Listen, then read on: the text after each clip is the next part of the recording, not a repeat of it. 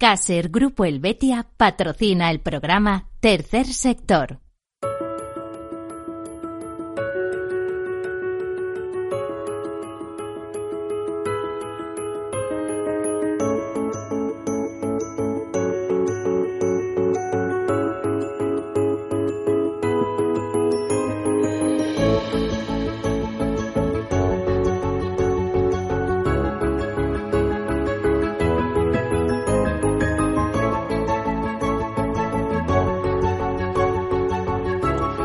Buenas tardes, bienvenidos, bienvenidos a este programa, el programa de las asociaciones, de las fundaciones, de las ONGs. Ya saben que para ser asociación o fundación hay que ser, o sea, perdón, para ser ONG hay que ser antes asociación o fundación. Decirles también que eh, este es un programa mm, tercer sector en sentido amplio, es decir, no nos ocupamos exclusivamente de estas figuras, de esta parte de la economía eh, solidaria y social, sino que lo abrimos y también esa economía solidaria y social que representan las mutuas, las mutualidades, las cooperativas, otras formas de asociación laboral también están representados en este programa. Eh, tercer sector, eh, hay que aclararlo porque no todo el mundo sabe lo que quiere decir este término. Es un término que se refiere a que se trata de eh, que no es un sector público, es decir, son entidades privadas, de iniciativa privada, que eh, obtienen beneficios, sí, los obtienen, pero que esos beneficios se reinvierten en el fin fundacional para que fueron constituidas, con lo cual no se distribuyen esos beneficios en sí, sino que están relacionados con las temáticas para que fueron constituidas esas entidades. Y además eh, muy relacionadas con la acción social, la cooperación internacional, la defensa del medio ambiente, la educación, la lucha contra el hambre, la investigación de enfermedades de todo tipo, empezando por el cáncer y siguiendo por las más raras. Imagínense una pequeña grupo de padres con, con hijos que tienen eh, una, una enfermedad genética extraña y la única manera de avanzar en, en, la cura de esa enfermedad pues es mediante la investigación. Bueno, pues a partir de esa asociación se suele crear una fundación que recauda fondos y son fondos que se destinan a la investigación para mejorar la, la calidad de vida de esas personas. Dicho de otra manera, eh, también se dice que se trata de entidades sin ánimo de lucro, pues efectivamente el único lucro que hay es hacer, eh, o la única intención que hay es hacer un mundo mejor y tener eh, una sociedad eh, más cohesionada y más solidaria en todos los aspectos eh, que tanto nos importan a todos ¿eh? y de hecho las cuanto más avanzada es una sociedad más eh, solidaria y más eh, sector fundacional tiene por ejemplo eh, con, mayor potencia. En, en, este caso en España las eh, ONG se calculan entre 24.000 y 28.000 les decíamos que para ser antes hay que ser asociación o fundación. Fundación hay fundaciones hay más de 10.000 registradas 6.000 activas y menos de 1.000 eh, alrededor de 800 900 eh, que están en la Asociación Española de Fundaciones. En asociaciones, en el registro de asociaciones del Ministerio del Interior, eh, son eh, miles y miles. Eh, les puedo garantizar que en estos momentos pasan de las 800.000. ¿Cuántas hay activas? Bueno, esa cifra nadie lo ha conseguido todavía, no, no la conocemos. Y respecto a entidades que se mueven en, torno al tercer sector, utilizaríamos datos de la CEPES, de la Confederación Española de Empresas de Economía Social, con más de 40.000 empresas y dos millones y medio de trabajadores alrededor de esas empresas. Por lo tanto, en nuestro país, el 10% de nuestra economía podría decirse que está relacionado uh, con este tercer sector, con la economía solidaria y social. Le van a parecer eh, cifras muy altas, porque si hablamos de 10% del sector estaríamos hablando de unos 150.000 millones, pero no les parecerán tan extrañas si les decimos que hay fundaciones que son cabeceras de grandes grupos empresariales por ejemplo, estamos pensando en, Fundación La Caixa, estamos pensando en Fundación Mafre, o estamos pensando en la Fundación El Corte Inglés, ¿no?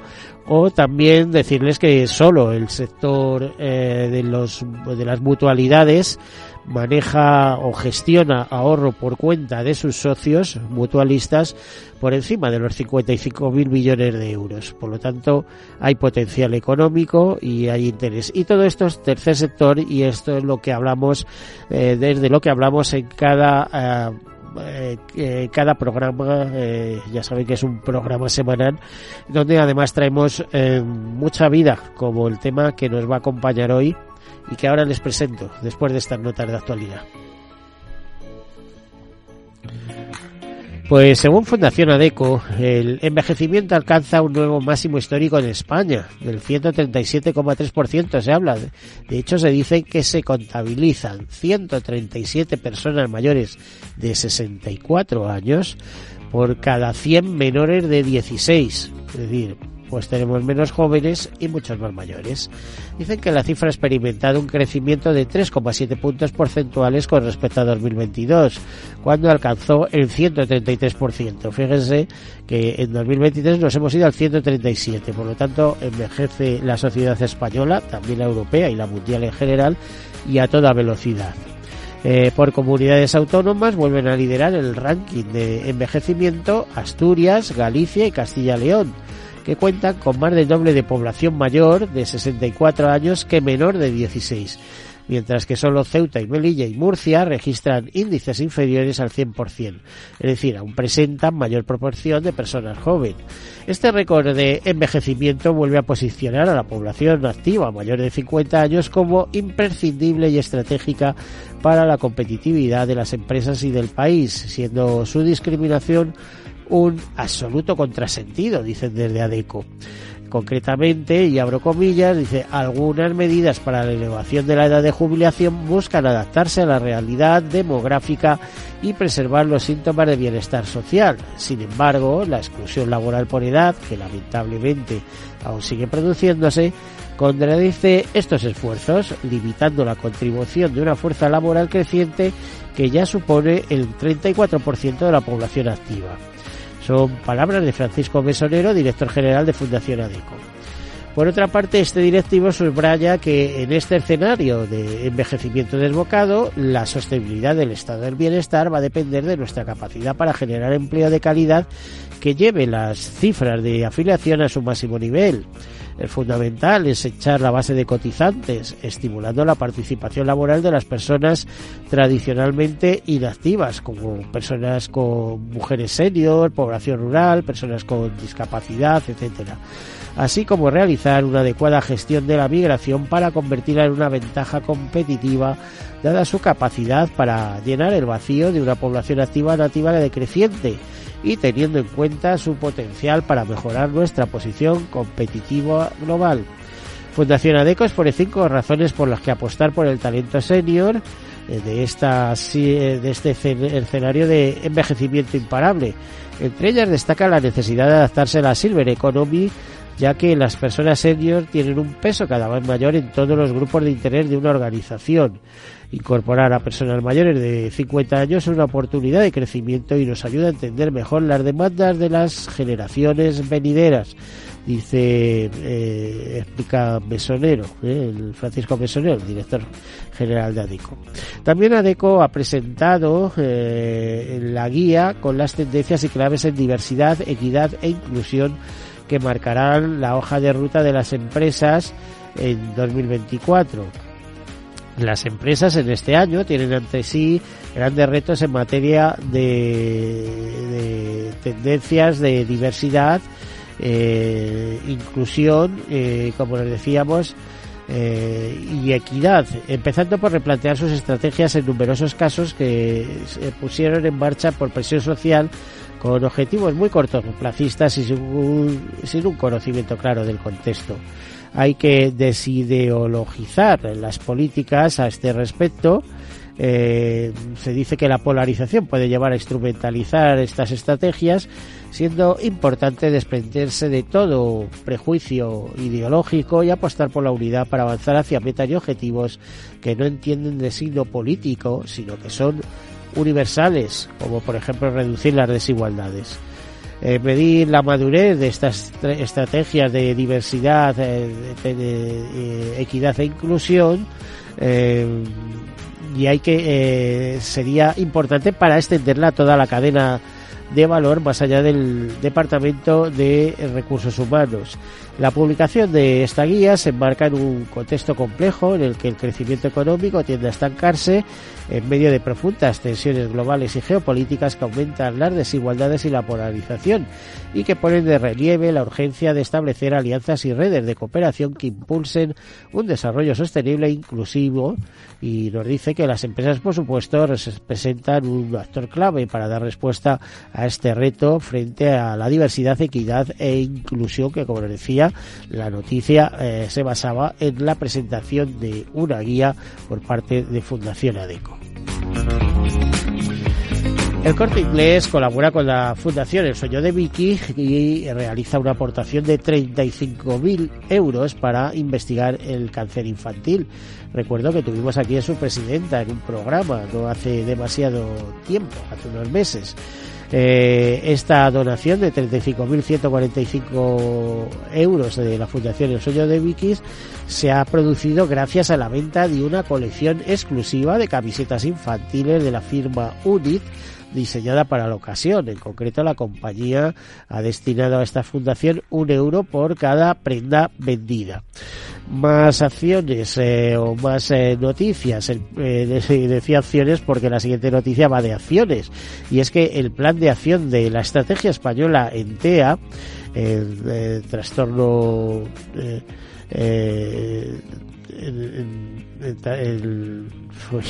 trastorno de autismo en España, podríamos decir, eh, eh, crea una hoja de ruta certera para que esta discapacidad tan prevalente se atienda y sobre todo se aborde desde un enfoque exigente de derechos humanos. El ministro eh, de Derechos Sociales, Consumo y Agenda 2030 inauguró la Asamblea General de Autismo en España este, este año.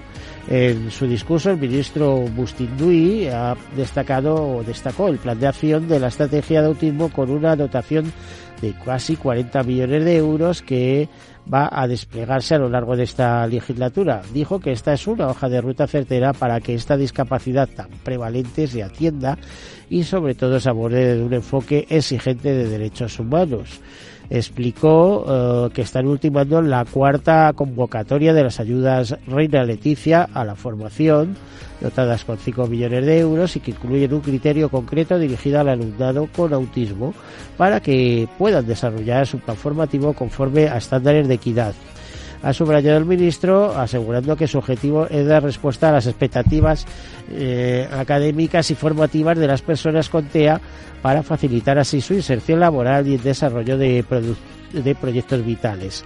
En eh, una reunión previa mantenida con la Junta Directiva de Autismo España y otros representantes de la Confederación y del Centro Español de Autismo, eh, centro asesor del Real Patronato de la Discapacidad y gestionado por Autismo España, se han trasladado al ministro las principales demandas del movimiento, de este movimiento asociativo.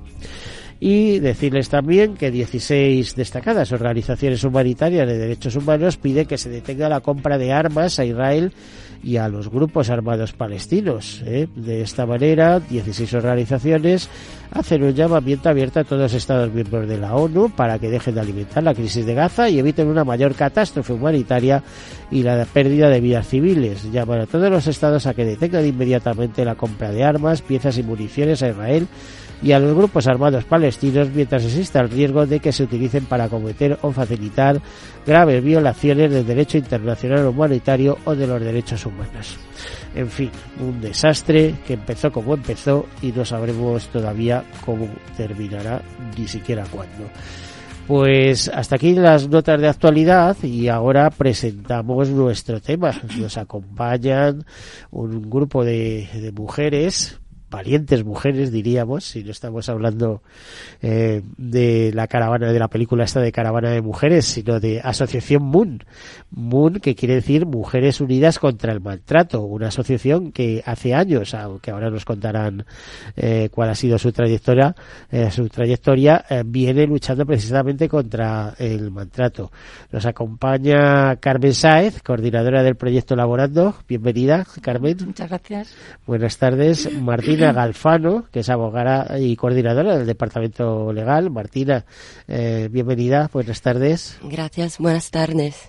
Y no sé cómo llamarte, Rocío. Rocío es el nombre supuesto de una persona que eh, está considerada una superviviente del maltrato. Pero queríamos tener en este programa una persona que pudiera representar a esas mujeres maltratadas y a la que luego preguntaremos qué ha encontrado en Asociación Moon, que de entrada pedimos a Carmen que nos explique qué es, cuándo nace y cómo, cómo sitúa su acción. Pues muy bien, mira, con mucho gusto. En 2010, un grupo de mujeres, eh, algunas de ellas supervivientes de maltrato, eh, decidieron poner en marcha esta asociación. Una asociación que tenía un doble objetivo. Pues por un lado, ayudar a las mujeres que son víctimas a salir de esa situación y por otro lado, concienciar a la sociedad de la necesidad que hay también de poner recursos y de dar apoyo externo a estas mujeres para que puedan realmente convertirse en estas supervivientes, como, como mencionabas antes, para que puedan construir una nueva vida, una vida independiente, una vida libre, una vida sin miedo y una vida sobre la que ellas puedan decidir y gestionar, autogestionarse, incluso eh, la, suya, la suya y las de sus propios hijos. Entonces, con este objetivo eh, se crea la sociedad y a lo largo de estos... ¿En qué año? ¿En, qué año? en el 2010. En junio de 2010 se crea la asociación y a lo largo de estos 13, que ya van a ser 14 años, la asociación cuenta ya con más de 250 socias, eh, más de 70 profesionales colaborando de manera altruista, porque la asociación funciona eh, gracias al voluntariado y gracias a la ayuda generosísima de, muchas personas. Por ejemplo, ¿tú eres voluntaria? Por supuesto. Qué bien, ¿no? Sí, claro que sí, claro que sí. Yo y todas estas otras tantas que te comentaba, que hemos decidido o que nos hemos visto eh, comprometidas con esta causa y que consideramos que desde nuestro conocimiento podemos contribuir. Perdón. Entonces se atiende a todo tipo de mujeres, sin discriminación de raza, condición social, orientación sexual. Se atiende a sus hijas y a sus hijos y que estén sufriendo o hayan sufrido eh, situaciones de maltrato, tengan o no denuncia por medio. Tenemos una serie de equipos, equipos eh, formados, pues equipos de acogida formados por psicólogos que evalúan las necesidades iniciales. Tenemos equipos que dan terapia de apoyo, orientación eh, jurídica y legal, orientación laboral, seguridad. Eh, también trabajamos de una manera bastante importante en prevención y en concienciación a través de la coeducación que eso merece también una, unos minutitos aparte. Tenemos también, por otro lado, eh, lo que creemos que es un gran logro, que es la Ecualdea, que es un lugar donde se acogen mujeres de manera temporal que necesitan recursos habitacionales para poder salir de sus domicilios una vez que, que son conscientes de la situación de maltrato y, y eh, bueno, quizá ahora eh, nuestra compañera, la que está aquí presente, nos pueda contar también porque ella ha sido usuaria de, este servicio. A ver, os voy a preguntar sobre todo la impresión. ¿Creéis que eh, el maltrato, hay más maltrato en 2010, o había más maltrato en 2010 que en la actualidad? Eh, si se ha transformado, si hay mayor concienciación, si las víctimas tienen más medios, etcétera. Estoy viendo cifras de mujeres eh, asesinadas, víctimas de violencia machista de 2003 y son 1.237. He visto que eh, 55 mujeres fueron asesinadas el año pasado, que dejaron 56 niños huérfanos. Bueno, en fin, esto es una lacra eh, que no parece tener fin. No sé qué opináis. Desde Carmen, voy a pedir a Martina, desde la perspectiva, eh, te diría personal, pero luego también la legal. ¿Qué, es lo que está sucediendo? ¿no? Desde luego, mira, lo primero que hay que aclarar es que en realidad desde 2010 no hay más víctimas. Probablemente el caso es que Eh, ahora lo que pasa es que la sociedad se va concienciando cada vez más. Entonces, eh, las mujeres están más eh, empoderadas eso está, absolutamente porque son por lo menos en casa son las que mandan ¿eh? no, no, no sé si será el caso de Carmen por supuesto por supuesto claro y a raíz de eso eh, tienen más eh, tranquilidad, entre comillas, a la hora de denunciar un maltrato. ¿Por qué? Porque realmente la violencia de género es un, mm, es un problema transversal que está eh, en la sociedad, en toda parte de la sociedad. Entonces, es un problema cultural, realmente. Y, y antes no se hablaba del tema. Entonces, era todo normal. Se han normalizado a lo largo de muchísimos años, sino siglos. Se ha ido normalizando un, se han ido normalizando comportamientos machistas y de abuso. Eh, el primer abuso psicológico eh, la violencia de género no es violencia física, por ejemplo, es una consecuencia, la violencia física de la violencia de género. Y entonces, a raíz de esta evolución social que, que ha empezado en, en la sociedad española, sí es verdad que ahora hay más mujeres que, que encuentran el valor de denunciar y de salir de las relaciones de maltrato. Pues nos quedan apenas dos minutos. Eh, y no nos va a dar tiempo a presentar, nada más que a presentar a Rocío, que es una superviviente, pero eh, yo le decía, qué buen aspecto tienes para ser superviviente. Eh, Rocío, ¿tú has encontrado ayuda en, en esta asociación? y Muchísima, de hecho, bueno, encantada de estar en el programa y gracias, como mismo dice, Luzco también a la Asociación Moon, porque gracias a ello me pude integrar a la sociedad, pude rehacer mi vida, encontrar trabajo, encontrar donde vivir con mis hijos, salir adelante, crecerme, superarme, porque en la situación de maltrato vivía opacada, vivía empequeñecida, vivía en la, en la oscuridad, no tenía voz, no tenía palabra, no tenía libertad. Y gracias a que tuve el valor de salirme de esa situación, encontré, encontré apoyo y ayuda en esta asociación que les digo yo, mis hadas madrinas, y gracias a eso hoy en día soy libre. Pues de esa libertad vamos a hablar luego en la segunda parte de este programa. Eh, hacemos una breve pausa y enseguida continuamos. Hasta ahora.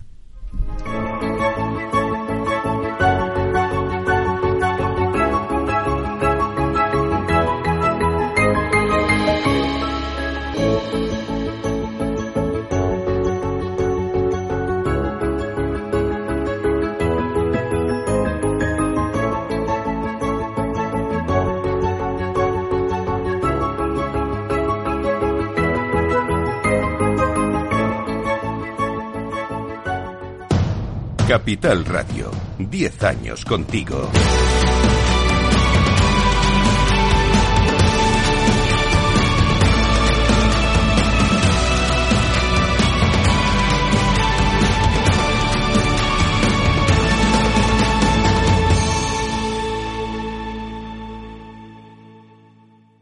Tercer sector, un espacio para la economía social. Un programa dirigido por Miguel Benito.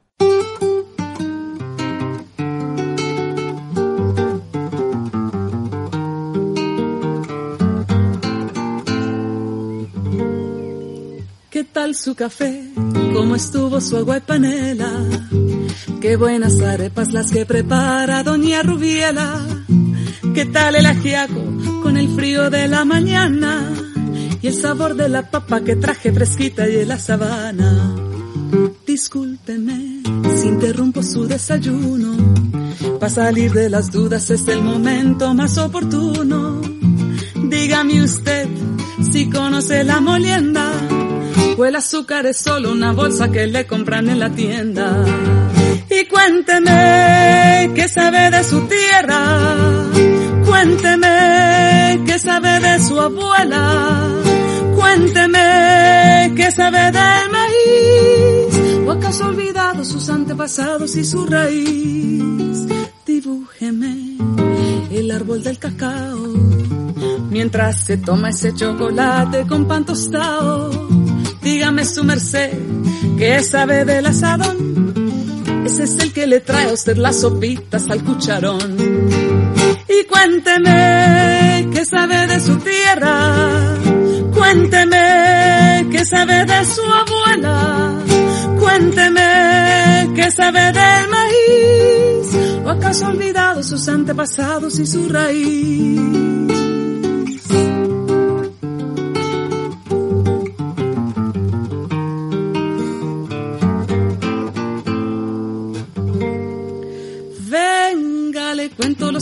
Del huerto y de la malanga, la yuca, la yota, los chontaduros, la quinoa, las habas y la guatila.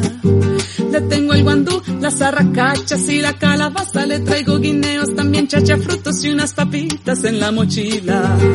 Ay, perdón señor, por ser yo tan imprudente, es que a veces me llegan estos pensamientos irreverentes. ¿Para qué va usted querer saber sobre el arao? Si allí en la esquina lo encuentra toitico bien empacado. Pues con este toitico bien empacado de que TJs eh, eh, em, empezamos o retomamos esa conversación que teníamos con representantes de la Asociación MUN, Mujeres Unidas Maltratadas, ya saben, una asociación que nace en el año 2010, por lo tanto una ONG, porque les decía que para ser eh, ONG hay que ser antes asociación o fundación, y con una labor encomiable, eh, nos lo contaba Martina Galfano y Carmen Sáez, pero es que no lo ratificaba y es una exigencia que yo pongo en este programa que haya participantes, que haya personas que lo hayan vivido de cerca. Es el caso de Rocío. No es su verdadero nombre, pero eh, es un nombre que a ella le gusta, bueno, pues eh, adelante. Eh, mm, Carmen, coordinadora del proyecto Elaborando. yo sé, porque hemos podido hablar, que tú eras un ejecutivo. Además, que trabajabas en un sector también muy solidario, ¿no? en fin, me hace gracia porque es eh, tan solidario como el seguro. Y yo eh, tengo que decir, esto lo saben mis oyentes, que si este programa de tercer sector es posible, es primero eh, gracias al patrocinio de un asegurador y segundo, gracias a que desde el mundo del seguro y de los premios solidarios del seguro, etcétera, etcétera, pues eh, los profesionales de seguro fuimos reconociendo el tercer sector por esa labor que hacían las mutualidades y mutuas, que son eh, partes integrantes del tercer sector. Eh, eh, Carmen, ¿tú le dedicas mucho tiempo a este proyecto? Pues la verdad es que le dedico bastante, bastante tiempo, pero también tengo que decir que como voluntaria no tengo una obligación. Eh, esto, eh, a ver, trabajamos. Pero esto da mucha vida. Lo que sí que es verdad que da bastante vida, eso es cierto, y luego sobre todo que sientes que puedes contribuir a toda esta causa que, realmente lo merece. Entonces es una manera, yo he trabajado mucho tiempo también en, seguros, en recursos humanos, y mi conocimiento sobre la materia yo creo que me, hizo pensar que podía poner todo ese conocimiento al servicio de una buena causa como, como podía ser esta, ¿no? Y lo que aportamos precisamente, pues como decía antes Rocío, eh, el problema del maltrato es un problema multidisciplinar, no se puede abordar desde una desde un solo punto de vista. Eh, por tanto, todas las respuestas que hay que dar a un problema complejo son respuestas complejas. Entonces necesitamos tocar muchos palillos, tocar el palillo legal, tocar el palillo del trabajo. Entonces, entre todos contribuimos, ponemos un granito para que las mujeres, cuando salgan de esta situación, salgan completamente empoderadas y con una vida plena, independiente, sobre la que ellas puedan seguir tomando decisiones. Eh, y eso es muy gratificante. Si hablamos de número de casos tratados o qué número de casos más o menos os pueden entrar en un año. Sí, mira, en un año consultas nos entran del orden de las mil al año. O sea, unas tres por día, una cosa así, de toda España. Intervenciones hacemos como 2.400, 2.500 intervenciones. Eso quiere decir que aparte de las consultas que llegan... Eh, ya eh, entra la consulta legal, etcétera, ya empezamos a actuar, ¿no? Eso es, ya actuamos. Eh, además de todas estas intervenciones, muchas de las consultas luego no se traducen en una intervención porque hay personas que consultan pero luego eh, toman otras decisiones y nosotros atendemos solo Madrid, ¿eh? aunque trabajamos en, o estas cifras que estás dando son de Madrid. Sí, porque nosotros trabajamos en red con otras asociaciones y normalmente derivamos, pues del orden de unas 300 así al año, se derivan a otras asociaciones que tienen ámbito más, más local. Entonces, eh, ¿esto cómo lo hacemos? Pues lo hacemos con los voluntarios, las voluntarias, que como te decía, somos como más de 250 profesionales, profesionales como Martina, profesionales eh, psicólogas hay 38 que hacen eh, tanto primeras acogidas como terapia individual. Eh, y luego una labor súper importante, que era la que mencionaba antes, que creo que merece también un, punto, un punto destacado, que es la prevención. Porque el problema hay que enfocarlo desde la raíz. Si no erradicamos pues todos esos prejuicios, eh, todas esas ideas que vienen derivadas de nuestra educación y de nuestra cultura, no vamos a ser capaces de resolver el problema. Entonces, hay una buena parte del trabajo que se realiza eh, a demanda, nos llaman los colegios, para hacer talleres sobre violencia de género, desigualdad. Y en estos momentos se está haciendo un programa con un colegio que va dedicado a 2.500 niños y 100 profesores. Y esa labor es una de las labores más importantes también que se hacen desde, desde la asociación. A ver, eh, Martina, como, como ahora coordinadora del departamento legal, ¿cuál es la principal consulta que os realizan? Es decir, una persona se pone en contacto con la asociación y eh, se empieza a sondear sobre qué en concreto.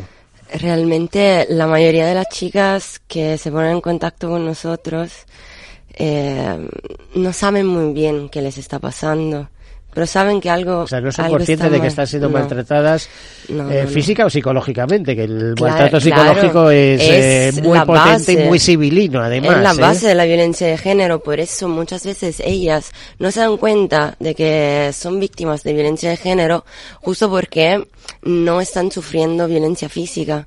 Yo lo veo también en mi trabajo. Muchas no, no saben y, yo, claro, ya que tengo un poco de experiencia con esto, eh, lo detecto enseguida que en realidad hay mucho más detrás y les explico, mira que lo que te está pasando es grave. Entra el derecho penal.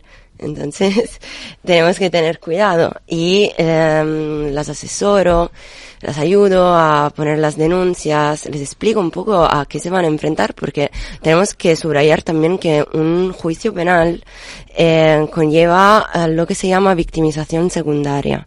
Significa que una víctima va a revivir todo lo que ha, todo lo que ha sufrido y tienen que estar preparadas. Las preparo también a eso. A ver, Martina, yo te diría pregunta está interesada. ¿eh? eh, ¿No están los hombres en inferioridad de condiciones ante la legislación actual?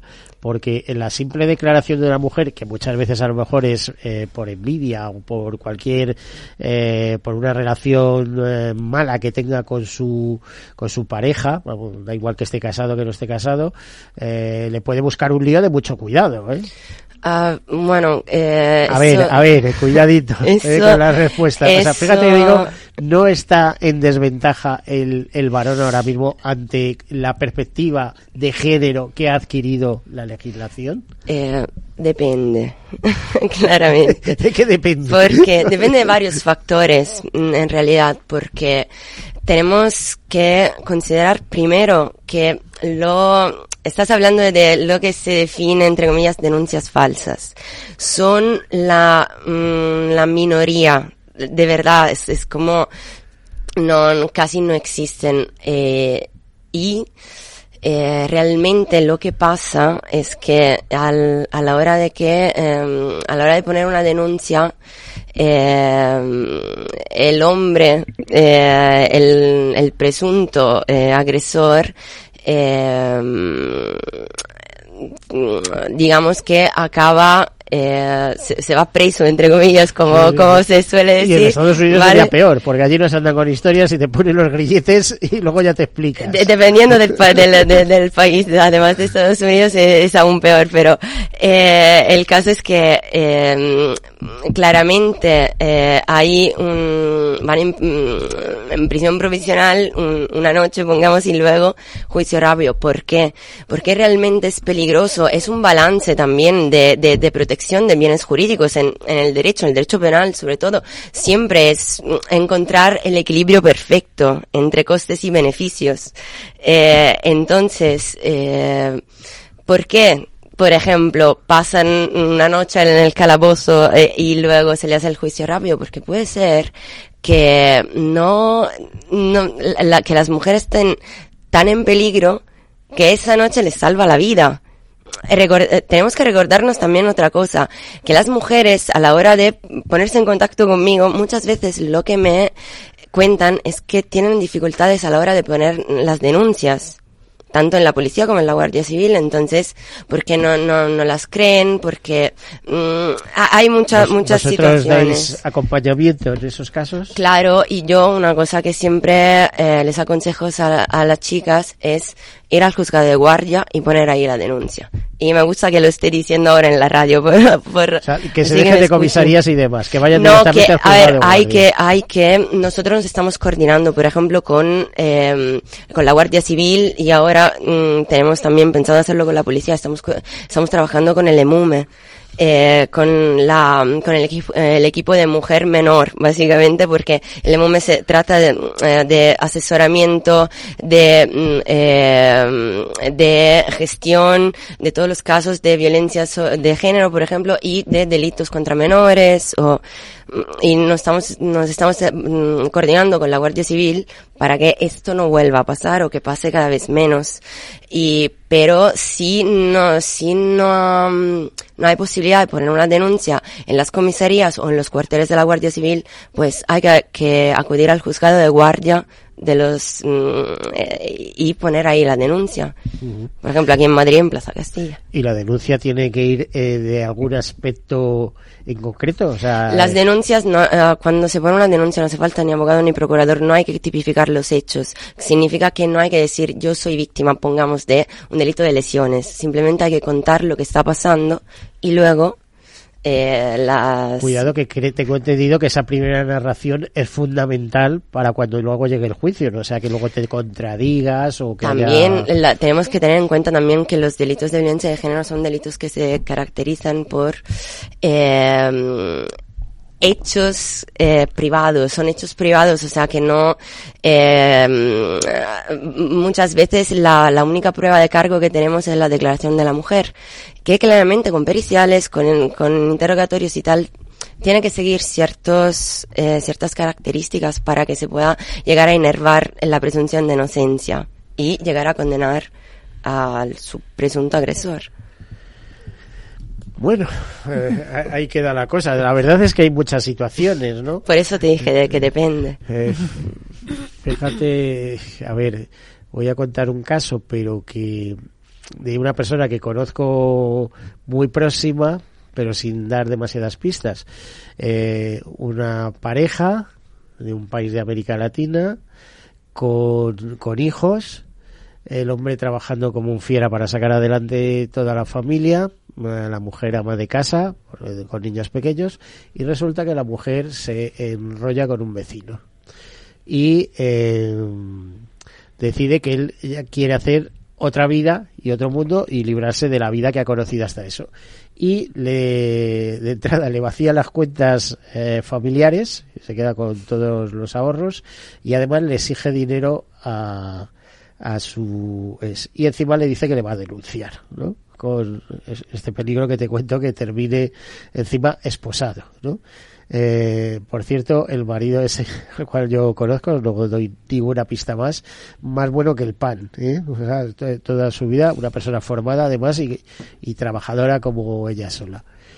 Y eh, a través de una abogada especializada en este tipo de cosas, le aconseja que eh, se marche de España directamente. Así que vuelve a su país porque eh, la otra encima le estaba haciendo una extorsión, ¿no? O sea, que pretendía sacarle dinero.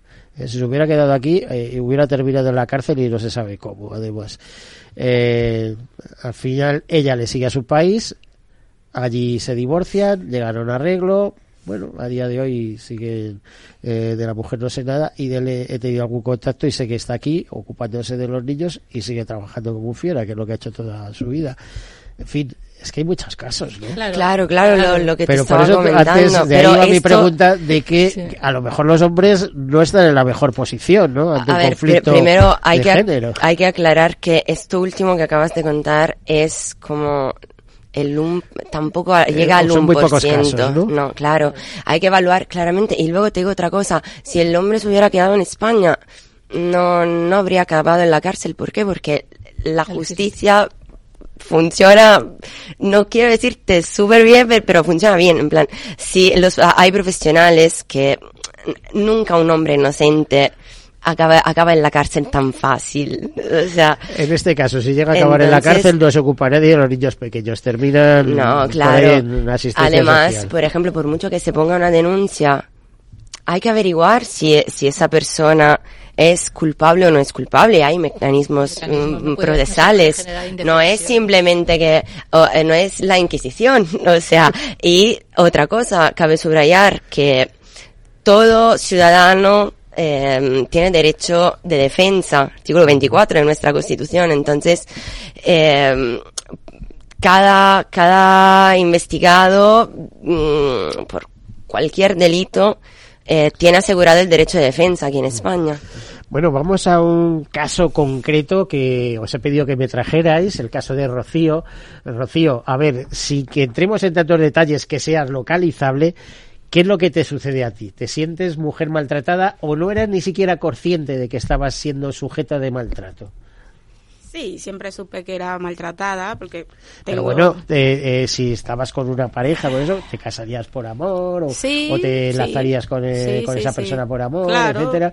Y tal, y a partir de ahí vienen ya los procesos de dominación, de tal, de cual, y te das cuenta que aquello no... Luego ya se crea la dependencia económica principalmente. económica, social, afectiva. Intelectual también iba a decir. Sí, luego piensas eh, qué hago con mis hijos, a dónde me voy, van a dejar de comer, no tengo un techo, no tengo para pagarme un alquiler, no trabajo, no tengo dinero, no conozco nada. Y si encima no eres una persona eh, que esté respaldada por un círculo familiar, eso todavía claro, mucho principalmente hoy en día la, soledad, la mayoría de las mujeres, te lo digo porque cuando estuve en el centro, la mayoría éramos extranjeras que es lo que más abunda, lo que más abunda en hoy en día como víctima. La mayoría somos pues Para ser extranjeras hablas un español magnífico, ¿eh?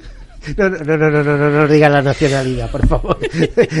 Eso queda en otro capítulo. Porque soy inteligente y estudié, estudié español y ya me sé el español. Eh, y es lo que te digo, que al ser extranjera no tienes medios, no tienes documentación, no tienes derechos, no tienes ayudas, no puedes hacer nada, no tienes dónde dirigirte, dónde, a quién acudir. ¿Cómo conoces Asociación Moon? Eh, me contacta por la trabajadora social.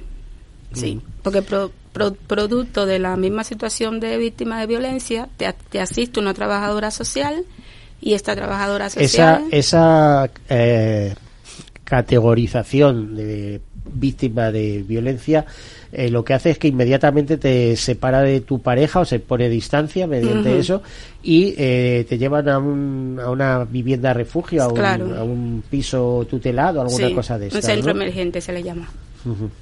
Y entonces aquí ya te, te, ayudan, te cuidan. Y ahí ya te, te, focalizan a través de Monitan. Y eh, ¿Cómo es ese primer contacto común? ¿A través de una llamada telefónica o sí, sí. Eh, conciertas una cita? ¿Con quién hablas? ¿Con, ¿Con Martina Galfano o alguna de sus colaboradoras? Bueno, yo tuve la suerte, la dicha y la gracia y la honra de contactar directamente con la mismísima presidenta, la, la creadora, la fundadora, la, la la más.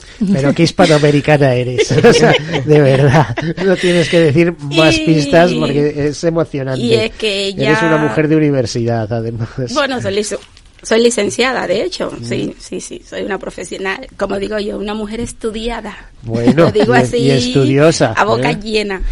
Y esta eh, mi hada madrina, como le digo yo, enseguida contacto conmigo, que hace falta, que necesitas, no, vamos que te voy a llevar hasta el sitio y ya. Me llevo para allí y de verdad que me, arregló la vida, pero vamos. ¿Arreglar la vida en qué sentido? A ver, vamos a ver, ¿en qué en líneas de actuación? que tuvo que haber varias, pero, me dio apoyo emocional, me dio apoyo eh, económico, me dio apoyo de que mis hijos tuvieran un lugar estable donde estar, eh, tranquilo, cómodo, que no pasaran hambre, que no pasaran frío, que no pasaran necesidad, que era mi preocupación cuando estaba en esta situación, que yo sabía que estaba mal, pero decía, joder, si dejo a, este, a esta persona, ¿qué, ¿qué hago yo con mis hijos? ¿A dónde me voy? ¿Dónde me meto? ¿Qué ha sido de esa persona? De, su vida, imagino. Madre mía, sabrá Dios, se lo habrá... Quisiera. Quisiera decir tantas cosas, pero pues no las digas, no hace falta. ¿eh? Eh, a ver, eh, eh, a través de Asociación Moon eh, te consiguen, eh, como aquel que dice, un hogar, Sí. ¿no? Sí, sí. Para que puedas estar con tus hijos, ¿no? Pero que para ti, un hogar para ti, un trabajo también. No, bueno, sí, también me asesoran, la Carmen me asesora, Te- te por donde me puedo, etcétera. claro, claro, por donde me puedo correr, por donde puedo ir, donde puedo acudir, quién me puede ayudar, quién me puede asesorar.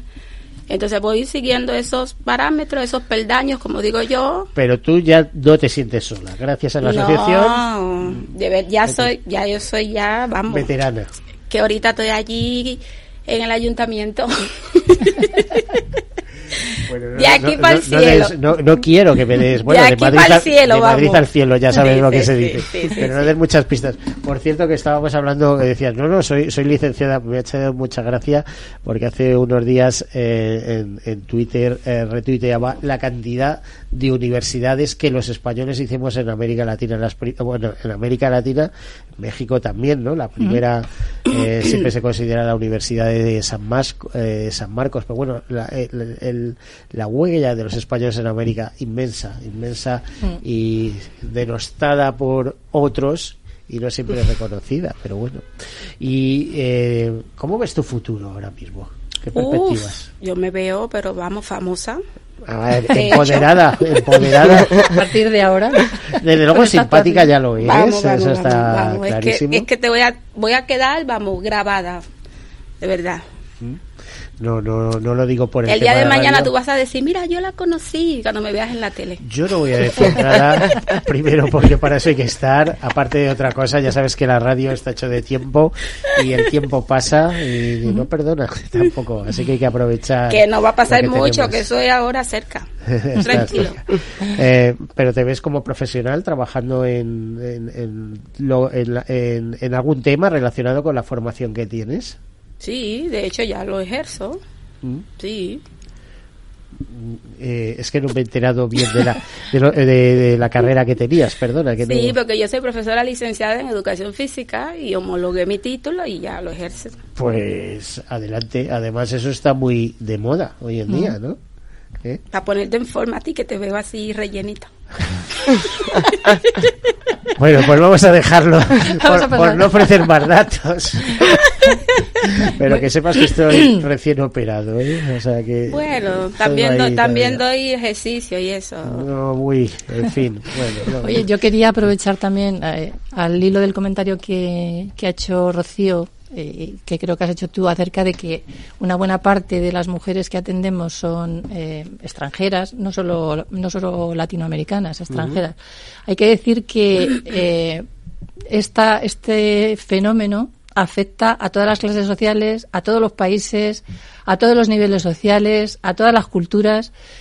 ¿Qué ocurre? Que a estas asociaciones llegan todas aquellas personas que menos recursos tienen, porque tenemos casos que probablemente sea el que tú comentabas y otros muchos que conocemos de gente con unos altos niveles económicos, donde estas situaciones se producen, pero no se manifiestan, no se visibilizan. No, Muchas veces por vergüenza, claro, Claro. por vergüenza, por temor a ser criticados, por temor a ser juzgados, por temor a ser eh, de alguna manera juzgados por, la, Sí, por el propio entorno, estigmatizados, estigmatizados. sí. Entonces hay muchos casos que a estas asociaciones no llegan, pero existen. Y además tenemos casos recientes de, personajes de alta sociedad pues que han cometido delitos de, de estas características. Se atienden en estos colectivos principalmente todas las personas que tienen menos acceso a los recursos, porque aquí también hay muchos actores y están las instituciones, están las asociaciones, las ONGs, hay muchos actores en todo esto, pero recursos muy poquitos. Nosotros vivimos de eh, la generosidad de los socios, tenemos 250 socios. de, Cu- los, de los voluntarios, del trabajo de Sí, los y, voluntarios y no económicamente mantener la, mantener la ecualdea eh, eh, cuesta mucho dinero. Hay que pagar la luz, la calefacción. Es un, es un albergue para eh, ocho familias monomarentales. Pueden vivir hasta 16 personas que tienen que comer todos los días. Y todo eso hay que financiarlo. Y se financia gracias a la ayuda de alguna, de algunas empresas generosísimas que, que nos eh... ayudar a las fundaciones eh o sea estoy pensando en fundaciones de energía de tal de cual que os pueden aligerar facturas sí, nosotros por eso estamos de la luz, por ejemplo. no sí eso de verdad que estamos luchando por obtener todas las eh, subvenciones ayudas de todo el mundo. Pero también es verdad que somos muchísimas asociaciones y no siempre nos toca. Pero tenemos empresas que por suerte nos amadrinan y nos dan unas donaciones unas más grandes otras más pequeñas pero quiero aprovechar para decir que todo aquel que esté interesado en esta causa y que considere que es una causa justa y que merece su atención, bueno, que se haga socio. Ser socio es muy poquito dinero, o si es una empresa para sus planes de responsabilidad social, sus planes de igualdad, aquí estamos, que hacemos una labor súper importante. Tenemos una web donde están todos nuestros servicios y los pueden consultar y que a fin de cuentas que esta es la única manera que tenemos nosotros también de entre todos contribuir a la sociedad. Así que animo a todo el mundo a que visite la página y el que se atreva a donar, que done. Bueno, pues hasta aquí hemos llegado. Nos toca despedirnos. Eh, desde luego contar con nosotros cuando queráis, por lo menos con los micrófonos que os podemos poner a vuestro servicio. Nos tenemos que marchar. Carmen Sáenz, Martina Galfano, Rocío, gracias por estar aquí con nosotros. Muchas gracias. a ti por darnos voz. Muchas gracias. A todos ustedes, desearles una feliz semana. Y ya saben, lo mejor está siempre por llegar. Ahí les dejamos. Habla de esperanza, al corazón. Ganas de vivir al corazón. Caser Grupo Helvetia ha patrocinado el programa Tercer Sector